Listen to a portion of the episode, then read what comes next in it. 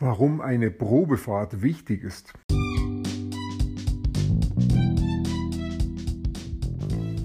Mein Name ist Peter Martini. Ich bin seit mehr als 30 Jahren selbstständig, die meiste Zeit davon als Techniker. Zukünftig will ich mein Einkommen mit Online-Marketing verdienen. Ich habe viel Geld und Zeit in mich investiert und ich habe schon etliche Erfahrungen gesammelt ob ich es schaffe, meine große Investition wieder herauszuholen? Hier in diesem Podcast spreche ich über meine Schwierigkeiten, meine Learnings, meine Erfolge und meine Misserfolge. Abonniere meinen Podcast, um meine nächsten Schritte zu verfolgen. Ich hatte mit 18 Jahren mein erstes Motorrad und habe wirklich an dem Tag, als ich meinen Führerschein abgeholt habe. Ähm, da war ich so genau 18 geworden, genau am gleichen Tag bin ich dann auch Motorrad gefahren. Ich überlege gerade, bin mir doch, ja, es müsste so gewesen sein. Ähm, auf jeden Fall habe ich da hingefiebert auf diesen Geburtstag. Führerschein hatte ich vorher schon fertig und dann ging es also genau an dem Tag auch los und hat mir auch viel Spaß gemacht. Das war damals eine, ein Einzylinder-Motorrad mit 27 PS, war genau richtig für mich und hat ähm, weil es ein Einzylinder-Motorrad war, schon ein besonderes Erlebnis. Da ist der Motor wirklich zu spüren. Ähm, der hat von äh, viel Leistung vom unten heraus. Wenn es dann auf hohe Drehzahlen geht, dann war das Motorrad eher schwach, also für hohe Geschwindigkeiten nicht so geeignet. Aber gerade für mich als Anfänger sehr optimal, sehr leicht und klein auch. Trotzdem, nach ein paar Jahren ähm, bin ich dann schon auch auf den sehr auf den Geschmack gekommen und habe mir gedacht, es wäre auch mal schön, ein bisschen mehr Leistung zu haben, mal ein anderes Motorrad zu fahren mit mehr Zylindern, ein bisschen größer zu haben. So dieser Wunsch ist da und trotzdem war ich mir da nicht so überzeugt davon, weil mein Motorrad hat mir schon sehr gut gefallen. Ähm, aber mein größtes Ausprobieren, da bin ich nicht abgeneigt dagegen. Und dann kam also die Gelegenheit, BMW hatte ein ganz neues Motorrad damals rausgebracht, der erste Vierzylinder, den BMW gebaut hat. Bis dahin hatten sie nur ihre Zweizylinder Boxermotoren, links und rechts ein Zylinder und jetzt kam also der erste Vierzylinder raus und der war natürlich auch noch technisch ein Schmankerl, der liegt plötzlich und baut nicht quer, wie die anderen Japaner Motorräder alle waren. Also das war schon sehr faszinierend für mich als Techniker. Und dann gab es tatsächlich die Möglichkeit, BMW hat also äh, bei der Einführung hier in München auch die Möglichkeit geboten, dies, das Motorrad Probe zu fahren. Ich bin natürlich auch dabei gewesen, habe mich da angemeldet. Da waren viele, viele Leute. Das war irgendwie so ein Arzttag der offenen Tür. Und dann konnte sich, glaube ich, jeder anstellen. Das weiß ich nicht mehr, wie das im Teil war. Aber irgendwann bin ich drangekommen, durfte dann da mitfahren. Ich denke mal, das waren immer so ein Pulk von zehn Motorrädern, die da hintereinander gefahren sind. Und ich habe halt auch eine bekommen und durfte dann da auch mitfahren und bin dann da auf so einem Motorrad plötzlich gesessen. Ähm, ja, war schon faszinierend, äh, mit, plötzlich mit einem Vierzylinder zu fahren. Der fährt sich schon ganz anders als ein Einzylinder. Das ist ein ziemlicher Unterschied. Ja, Einzylinder schüttelt sehr stark, weil es ja nur ein Zylinder ist. Und ein Vierzylinder, der läuft halt sehr ruhig und ja, ist auch deutlich schwerer, weil halt einfach viel mehr Masse da ist. Das Gewicht habe ich nicht so gemerkt, sobald das Motorrad mal losfährt und in Fahrt ist, dann spielt das Gewicht eigentlich keine Rolle mehr, weil dann hält sich durch das Gleichgewicht alles aufrecht. Ob das dann schwer ist oder leicht ist, habe ich nicht gemerkt. Und was mir aufgefallen ist beim Fahren, dass dieser Motor auch sehr viel Leistung hatte von unten raus. Das hat mich sehr, sehr positiv überrascht. Mit dem habe ich nicht gerechnet. Ich habe immer gedacht, mein einzelner Motorrad ist von unten raus schon so super gut. Mal, das habe ich dem großen Motor irgendwie gar nicht zugetraut. Ähm, Gibt es technische Gründe dafür. Aber so, es hat mich überrascht. Der lief also wirklich sehr gut. Und nach oben raus, ja, natürlich, da hat er natürlich mächtig viel Leistung gehabt, was bei dieser Probefahrt nicht wirklich eine Rolle gespielt hat, weil die war ja in der Stadt und da konnte ich auch nicht die Leistung ausprobieren. Aber unten raus, so von der Ampel weg und so die ersten bis 50 Kilometer, Stundenkilometer, war, das war schon beeindruckend. Hat mich schon sehr gut, hat mir schon sehr gut gefallen. Natürlich auch ganz moderne Technik und was ganz Neues. Ähm, da war ich dann schon gepackt von dem Ganzen. Ähm, interessanterweise passiert das Ganze ja sehr emotional, also auf der Gefühlsebene. Ich bin also da gefahren mit dem Motorrad und habe dann wirklich gemerkt, wie ich das Motorrad auch haben möchte. Und das ist genau, was da passiert bei so einer Probefahrt. Ähm, die, derjenige, der, ein, äh, wenn ich das Probe fahre, dann wird es quasi mein Eigentum. Es ist nicht mein Eigentum, rein rechtlich gesehen, aber ähm, für meine Gefühlswelt ist es so, als würde es mir gehören, als würde ich das praktisch annehmen, antizipieren.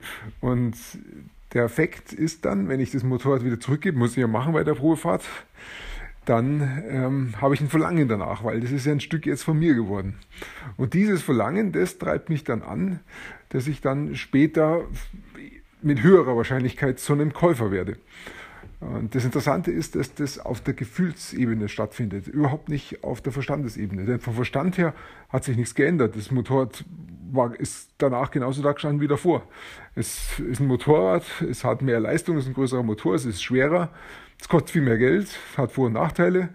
Das ist der Verstand, der vorher und nachher keinen Unterschied. Aber auf der Gefühlsebene, ich bin mit dem Motorrad gefahren, ich habe es gespürt, ich habe äh, gemerkt, dass nicht diese schweren Vibrationen von dem Einzylinder, sondern es sind ganz andere, sind feine Vibrationen drauf, die vielleicht auch ein bisschen zittern in der Hand.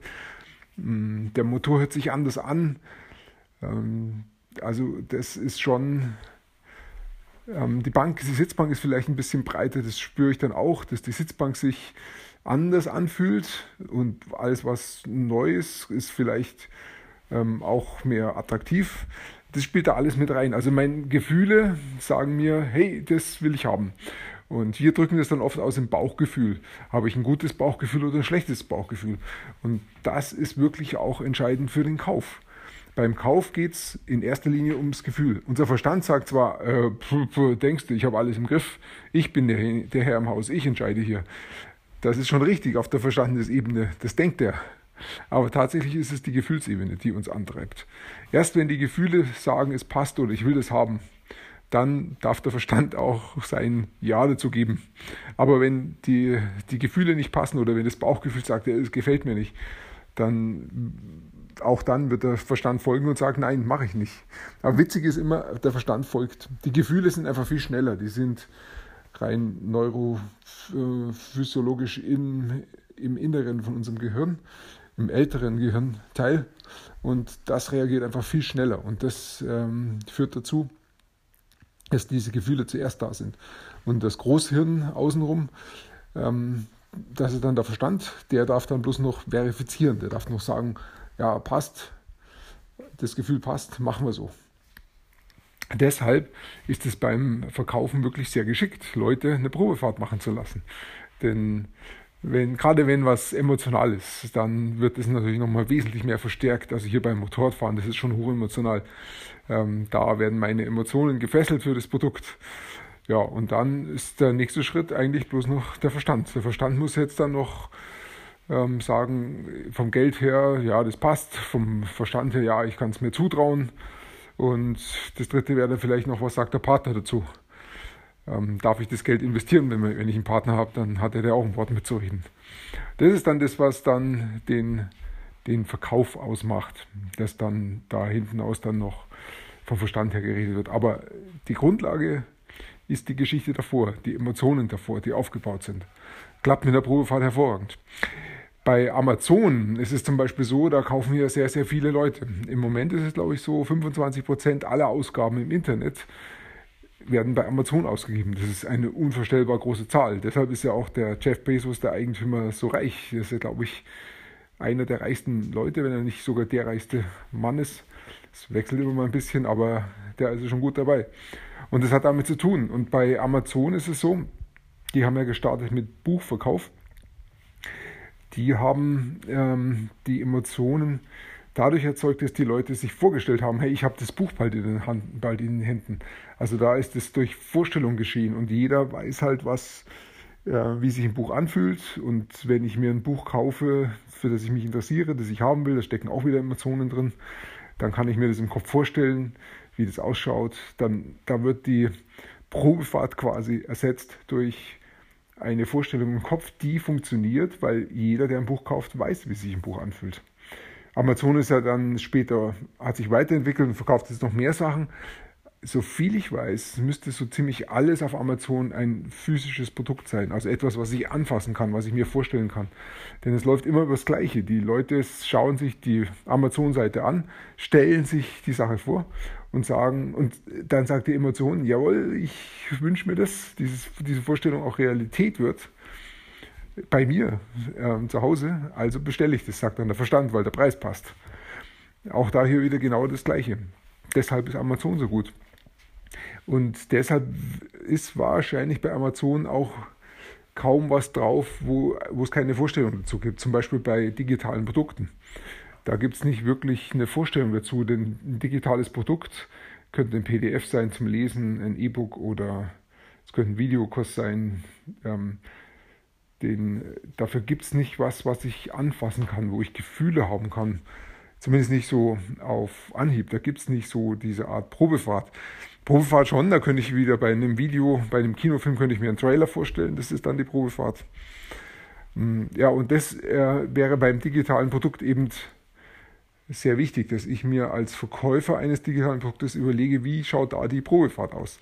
Eine Möglichkeit ist es wirklich, ein Bild zu machen, auf dem ich eine Box mit äh, DVDs abbilde oder mit einem Computerbildschirm, wo dann das digitale Produkt drauf abgebildet wird, so dass da, darüber ein Bild erzeugt wird, das dann beim Interessenten, beim Käufer im Kopf die Gefühle erzeugt. Das ist das, was ich haben will.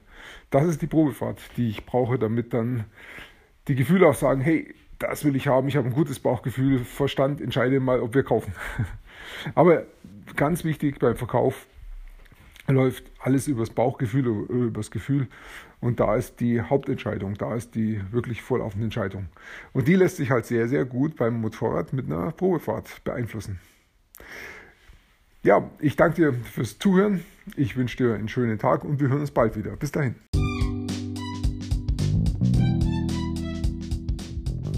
Komm in meine Facebook-Gruppe.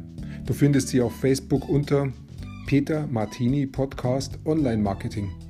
Klicke dann auf Gruppen, damit Facebook sie auch anzeigt. Schreib mir, was deine Gedanken zu dieser Podcast-Folge sind und welche Fragen du hast. Ich freue mich darauf, von dir zu hören. Bis zum nächsten Mal, dein Peter Martini.